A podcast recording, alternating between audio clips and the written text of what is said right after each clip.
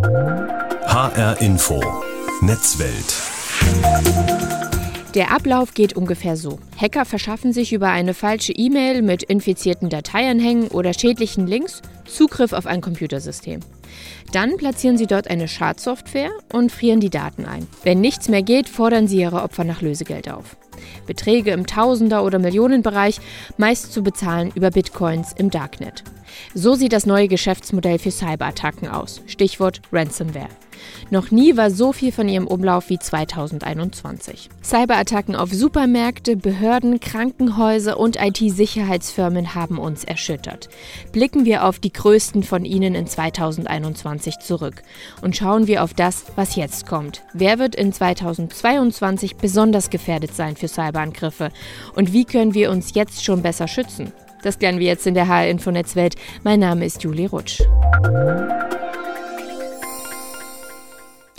Noch nie wurden so viele verschiedene Schadprogramme registriert wie in 2021. Pro Tag kamen eine halbe Million neue Computerviren, Trojaner und Angriffswerkzeuge hinzu. Das Bundesamt für Sicherheit in der Informationstechnik schlägt in Deutschland Alarm.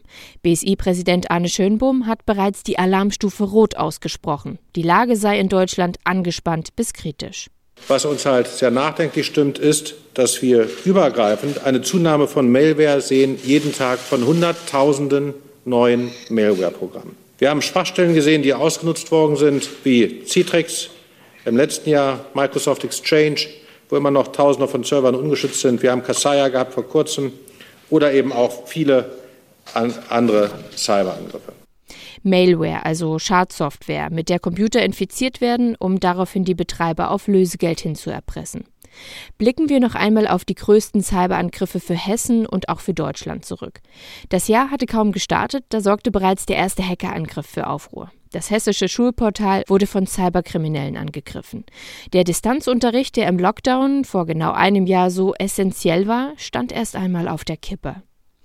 Im Frühjahr ging es dann weiter. Angreifer kaperten die Systeme der hessischen Supermarktkette Tegut und legten deren Systeme lahm. Kunden standen vor leeren Supermarktregalen. Man hat schon gesehen, dass was weg war. Das war bei Reibekäse, Parmesan oder so, da war auch ein Hinweisschild. Also, dass die Regale natürlich irgendwie leer sind und ja, das ist natürlich ärgerlich, weil man kann sich ja natürlich nicht die Sachen kaufen, die man möchte. An der Kasse, also da, wo man mit Karte zahlen kann, ist extrem langsam. Ich dachte am Anfang, dass es gar nicht funktioniert. Aber nicht nur die großen Ketten und landesweite Einrichtungen wurden gehackt. Auch immer mehr Kleinunternehmer, Privatpersonen, Krankenhäuser oder Organisationen sind mittlerweile betroffen. Und auch Behörden geraten immer mehr in das Visier von Hackern. Ein Beispiel war die Stadt Geisenheim in der Nähe von Wiesbaden. Hier hatte im Sommer ein Trojaner die Rechner der Stadtverwaltung infiziert und dann lahmgelegt. Eingeschleust wurde der über eine Schadsoftware und die wiederum gelang ins System, weil ein Mitarbeiter oder eine Mitarbeiterin auf eine infizierte Datei geklickt hatte, die täuschend echt aussah. So hatte es der Bürgermeister Christian Assmann erklärt. Die Konsequenzen? Die Stadtverwaltung und auch die Stadtwerke waren für rund drei Wochen offline. Keine E-Mails mehr, keine Anwendungen mehr. Dafür haben sie sich Hilfe bei einer Firma für Cybersicherheit geholt, aber die war derart ausgelastet wegen anderer Angriffe, dass alles auch nicht so schnell stattfinden konnte wie gehofft. Noch größere Schlagzeilen hatte auch im Sommer die Kreisverwaltung Anhalt-Bitterfeld in Sachsen-Anhalt geschrieben. Dort wurde sogar der erste Katastrophenfall in Deutschland ausgerufen, wegen einer Cyberattacke. Wir erinnern uns, Hacker hatten ebenfalls über einen Trojaner die Rechner gekapert und alle Dateien verschlüsselt. Das Fazit, alle Ämter waren lahmgelegt. 800 Mitarbeiter konnten ihre Arbeit nicht mehr ausüben. Behördensprecher Udo Pawelzig hatte die Lage im Sommer wie folgt zusammengefasst.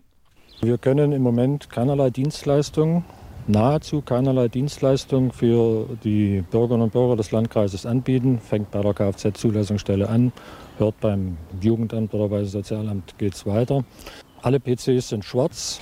Das Problem ist, sind die Daten erst einmal verschlüsselt, dauert es Monate, wenn überhaupt, diese wieder zu entschlüsseln.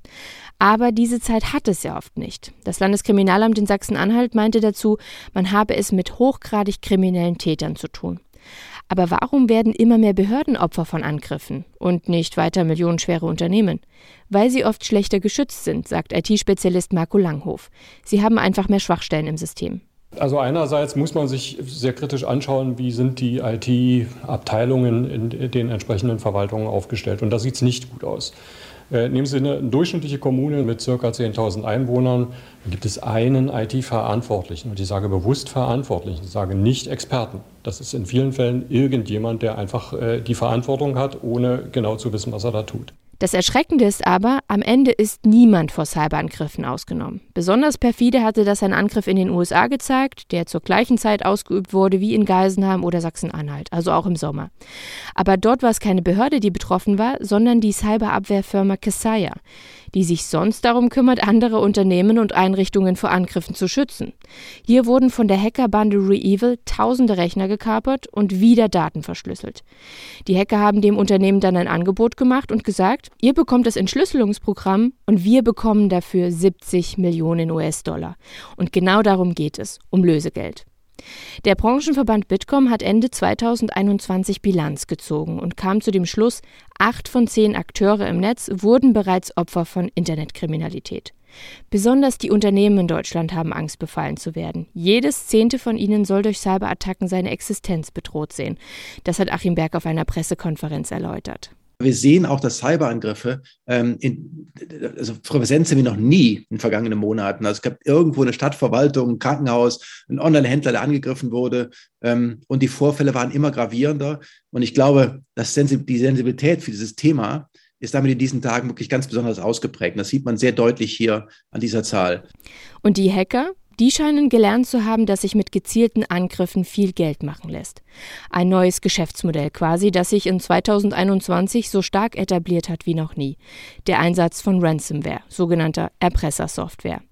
Jan Lemnitzer von der Kopenhagen Business School im Bereich Cyberkriminalität erklärt noch einmal, wie das genau funktioniert.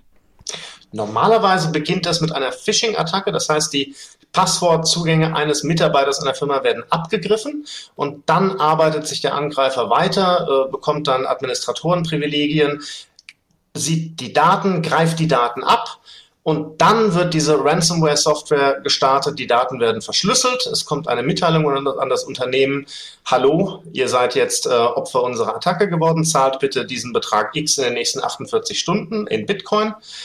Und ähm, weil viele Unternehmen bei den Backups besser geworden sind, wird jetzt auch noch zusätzlich mit der Veröffentlichung der Daten gedroht, was dann auch wiederum äh, Probleme mit Kunden oder Bußgelder zur Folge haben könnte. Und bei diesen Angriffen geht es letztlich nur ums Lösegeld. Die, die Leute wollen möglichst schnell Geld abgreifen, deswegen wird alles wahllos angegriffen, was eventuell ein Lösegeld zahlen könnte.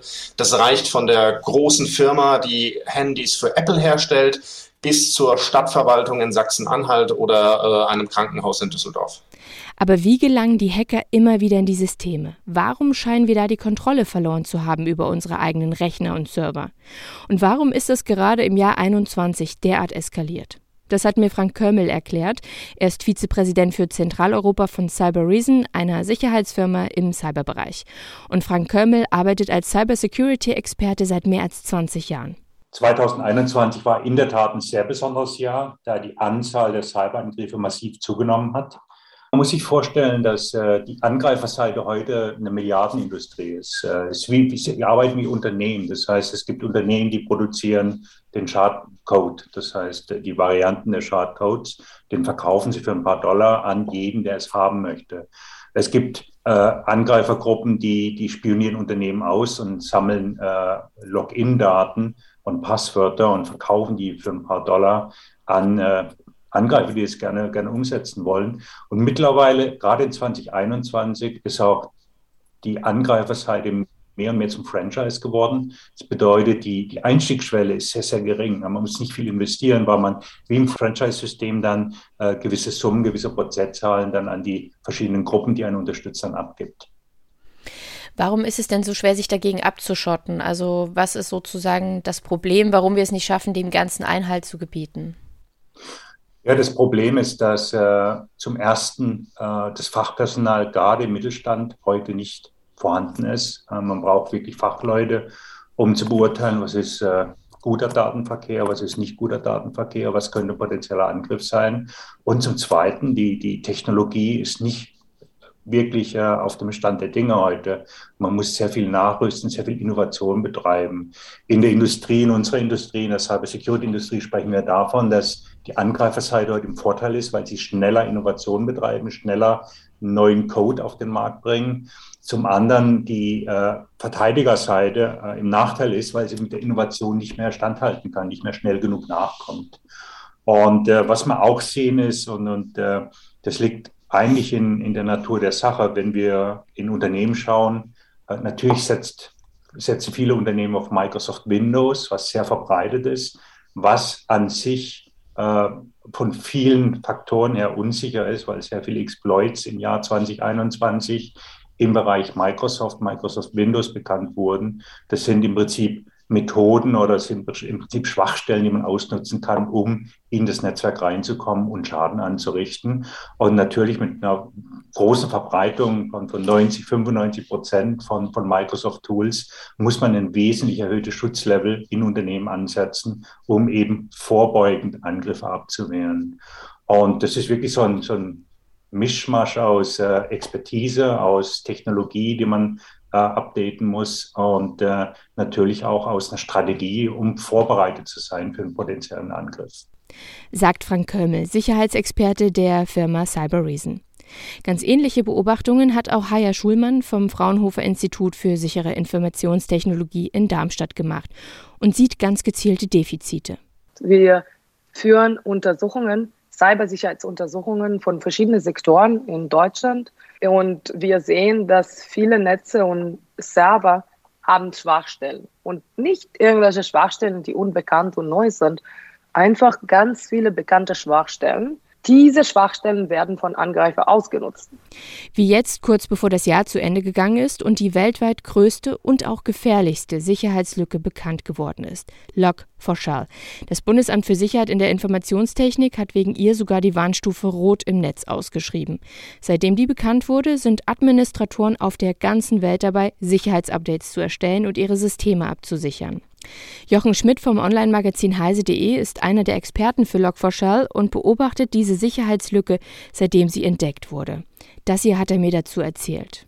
Das Hauptproblem ist, dass es eine Sicherheitslücke gibt, die sehr einfach auszunutzen ist und die eine unüberschaubar große Anzahl von Programmen und Diensten betrifft, sodass es jetzt eine große Angriffsfläche gibt, über die Kriminelle versuchen können, zum Beispiel in Firmennetze einzudringen.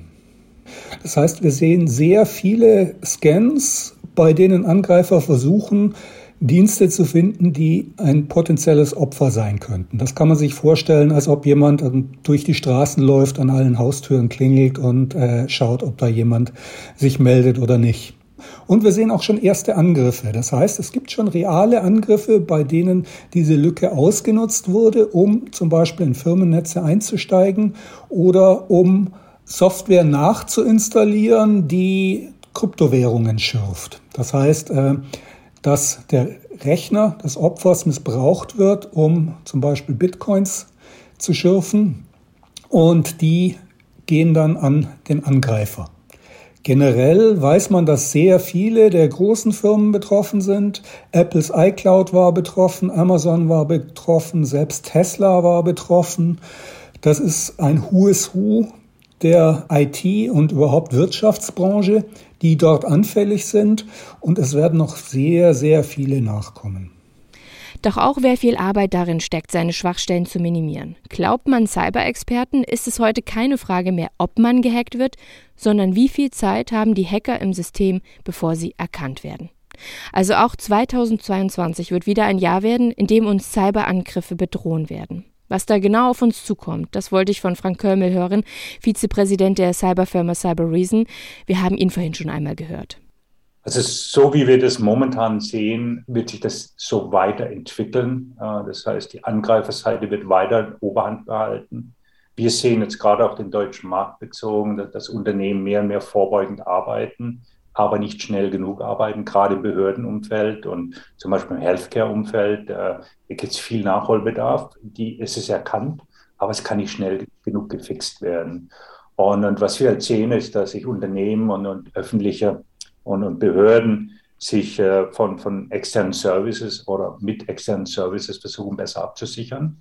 Und das ist ein großer Trend zu. Externen Service bedeutet, dass man zu Dienstleistern geht, die wissen, wie das geht, die das Personal haben und die so einen gewissen Sicherheitslevel, ein gewisses Niveau an Absicherung bieten können. Und alles darüber hinaus dann eben durch das Unternehmen weiterhin versucht wird, äh, gut zu bearbeiten. Dann eine Umfrage gemacht im Sommer äh, letzten Jahres. Zwei Drittel aller Befragten waren befallen von einem Angriff und äh, haben geglaubt, dass sie gut vorbereitet sind. Ähm, und, und dem war eben nicht so. Und äh, gerade im Bereich Ransomware, äh, was, was eine sehr, sehr aktuelle Angriffsmethode ist, glauben wir, dass die Anzahl der Angriffe massiv zunehmen wird, weil es eben sehr einfach ist. Und ähm, wir sehen auch, dass äh, Angreifer sind, äh, ich sag mal, äh, persistent. Das heißt, die versuchen, ihre Methoden und ihre, ihre, ihre Mittel so umzusetzen, dass sie ständig Unternehmen penetrieren. Wir sehen, dass äh, zum Beispiel 80 Prozent der Unternehmen, die schon einmal befallen waren, wieder zum Ziel werden. Und wenn sie dann nicht die richtigen Sicherheitsvorkehrungen getroffen haben, dann werden sie als Unternehmen wieder äh, zum Beispiel mit einer Ransom erpresst werden und müssen eine bestimmte Summe zahlen oder auch nicht. Und äh, um so ihr Problem zu lösen. Also ich denke, dass das, das wird sich wie so exponentiell verlagern, äh, weil es einfach äh, ja, sehr einfach geworden ist. Ähm, Angriffe auszuüben. Und äh, wir sehen halt in der Darknet Research, die wir selbst machen, dass äh, viele Unternehmensnamen findet, die zum Beispiel, wo Credentials, also Usernamen, Login-Daten oder Passwörter äh, zu Verkauf stehen. Und ich glaube auch, dass sich die Politik mehr damit beschäftigen muss im nächsten Jahr, weil es ja ein Zusammenspiel zwischen äh, Politik, äh, ähm, im, im, englischen Law Enforcement, im deutschen mit Polizei, BK und so weiter und auch der Gesetzgebung, dass eben Angreifer aus dem Netz gehalten werden und auch die Strafverfolgung stattfinden kann und auch erfolgreich stattfinden kann. Was heutzutage noch viel zu wenig stattfindet. Ja, absolut. Ich hatte auch mal mit einem Whitehead-Hacker gesprochen. Das ist sozusagen ein Hacker der guten Seite, der versucht eben ähm, Sicherheitslücken aufzuspüren.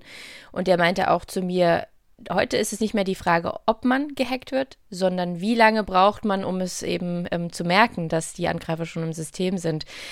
Wenn wir jetzt auf das vergangene Jahr blicken, dann hat sich auch immer stärker gezeigt, es sind eben nicht die großen Firmen mit den Millionenbeträgen auf dem Konto, die angegriffen werden, sondern eben auch Organisationen, Krankenhäuser, Behörden. Was glauben Sie denn, wer wird in 2022 besonders Zielscheibe sein für die Hacker? Gibt es da schon irgendwelche Prognosen, die Sie zeichnen können, dass Sie sagen, diese Bereiche in der Gesellschaft sind jetzt auch gerade besonders gefährdet?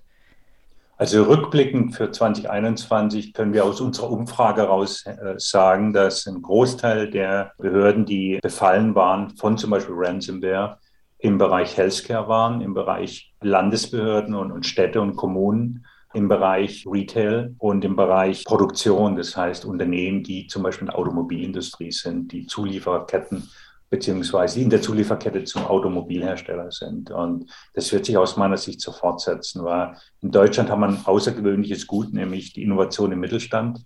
Und ist natürlich oft in der Technologie und das ist massives Ziel und massives Target. Die Behörden in Deutschland sind auch ein massives Target und werden es weiterhin sein, weil einfach die Innovation dort nicht schnell genug stattfindet. Es gibt viele Dinge wie das Krankenhaus Zukunftsgesetz, aber bis das irgendwann mal greift und umgesetzt ist mit dem finalen, mit der finalen Installation und dem finalen äh, Aufbau der, der, der, der Abwehr in zum Beispiel ein Krankenhaus, das dauert einfach lange in Deutschland und äh, da müssen wir schneller werden. Äh, wir versuchen das vielleicht zu perfekt zu machen und, und äh, ziehen dazu vielleicht machen vieles zu theoretisch. Äh, manchmal ist es einfach besser, auch Dinge umzusetzen und sich Stück für Stück dem Ziel anzunähern. Ich glaube, da müssen wir in Deutschland besser werden. Mhm. Das ist ja unser größtes Problem, warum wir mit der Digitalisierung auch so langsam voranschreiten. Wir haben es bisher noch nicht geschafft, äh, den Hackern Einhalt zu gebieten. Ähm, wenn Sie jetzt sehen, was uns alles erwarten wird ähm, im neuen Jahr, wie blicken Sie denn dann darauf? Haben wir den Kampf bereits schon verloren? Es ist, äh, ist eine interessante Diskussion und vielleicht eine philosophische Diskussion. Äh, ich war vor kurzem auch beim, äh, privat beim Arzt und, und äh, dann hat mich der, der, der, der Professor, war so, eine, so ein eine Unikrankenhaus in München, äh, hat mich dann gefragt, haben wir auch darüber gesprochen, über Cyberangriffe und er hat erklärt, wie er geschützt ist und was er macht. Und habe ich so ein bisschen erklärt, wie das Ganze funktioniert und, und warum eigentlich die Angreiferseite immer die Oberhand hat. Und er hat gemeint, das klingt eigentlich sehr pessimistisch. Also Ihr Job muss ja eigentlich äh, nur mit, mit Problemen und, und mit, mit Herausforderungen zu tun haben. Und da muss ich sagen, nee, weil äh, ich glaube, dass wir A, durch Technologie äh, wesentliche Fortschritte erreichen können und schneller Lücken schließen können und somit die Angreiferseite draußen halten können. Und B, ich glaube auch, wenn man in die Politik schaut, äh, zum Beispiel äh, USA, die, die haben einige neue Behörden aufgebaut, äh, die haben einige Regelungen aufgebaut, zum Beispiel explizit zu Ransomware. Das Gleiche wird aus meiner Sicht in Deutschland auch passieren, ist eine Frage der Zeit. Das, das, dieses Problem wird und muss auch gelöst werden, weil es massive äh, Herausforderungen für, für Wirtschaft und auch fürs Privatleben hat äh, am Ende des Tages. Und ich denke, die Einsicht ist da, das anzupacken. Und wir als Technologielieferant und Servicelieferant können Teil dafür tun. Aber dieser, dieser Drang und äh, die, die Umsetzung muss natürlich von Politik und Wirtschaft kommen. Ich glaube, das wird nächstes Jahr und äh, also 2023 äh, wird es ganz, ganz anders aussehen. Okay, verstehe. Was empfehlen Sie denn jetzt den Firmen oder auch Privatpersonen oder vielleicht auch den Behörden, was sie jetzt schon tun können, um sich eben auf 2022 ähm, gut vorzubereiten und dem, was uns erwarten wird? Also kann man da noch mehr machen? Was, was empfehlen Sie? Was muss da jetzt unbedingt auch passieren? Ja gut, die, die Vorbereitung ist äh, in drei Bereiche äh, gegliedert. Das einmal in die Technologie. Ähm, man muss sich State-of-the-Art-Technologie anschaffen und diese implementieren. Da gibt es viele, viele Hersteller in dem Umfeld, äh, die die Lösung liefern. Äh, man muss sich damit beschäftigen und möglichst schnell aktuelle Lösungen implementieren. Der heutige Antivirenschutz, den viele Unternehmen haben, hilft nicht mehr, weil er diese äh, sagen wir, äh, fortgeschrittenen und diese intelligenten Attacken nicht mehr erkennen kann. Das heißt, man muss sich neue und bessere Lösungen beschaffen. Das Zweite ist Mitarbeiter. Ähm, Technologie, technologische äh, Fachkräfte sind, sind sehr schwierig zu finden. Wenn man die im Unternehmen nicht hat, dann muss man sich überlegen, wen kann ich nutzen, um mir zu helfen. Also im Prinzip äh, Security outsourcen, Cyber Security outsourcen an Dienstleister. Aber man muss natürlich auch intern seine Mitarbeiter schulen und trainieren. Wie könnte eine Phishing-E-Mail aussehen? Und da, auch ein konkretes Beispiel. Wir machen ab und zu, äh, so bereiten Unternehmen auf solche, solche potenziellen Angriffe vor und schicken Phishing-Mails raus, bewusst an die Mitarbeiter und 90 Prozent aller Fälle wird es geöffnet. Und, und diese Training und diese, dieses ja, Bewusstmachen, dass man vielleicht nicht auf alles klickt, was interessant aussieht, sondern sich erstmal überlegt, kann das überhaupt sein, dass es für mich ist? Und vielleicht eher mal äh, in, in Müll schmeißt, in Anführungszeichen, oder an den Admin eine Message schreibt, hey, äh, ist es wirklich eine richtige, eine reale E-Mail für mich? Einfach mal bewusst machen, dass es ein potenzieller Angriff dahinter stecken kann. Und das dritte sind dann Prozesse. Äh, die wenigsten Unternehmen sind heute wirklich vorbereitet auf einen Angriff. Vorbereitet sein bedeutet vieles. Man muss wissen, wen rufe ich an, um zu helfen. Man muss wissen, wie ist meine Backup-Struktur, wie, wie, wo habe ich meine Daten, falls diese verloren gehen oder verschlüsselt werden, wo kann ich sie wieder herkriegen und wie aktuell sind die. Man muss sich überlegen, wie arbeite ich mit, mit äh, den Behörden zusammen, wem muss ich was melden. Man muss sich überlegen, ist man Incident Responder. Äh, man muss einen Vertrag im Platz haben, man muss alle Sachen so arrangiert haben, dass er innerhalb von Minuten anfangen kann. Und da gibt es vieles mehr wie Assessments, dass man mal guckt, äh, wo stehe ich mit meiner Cyber Security.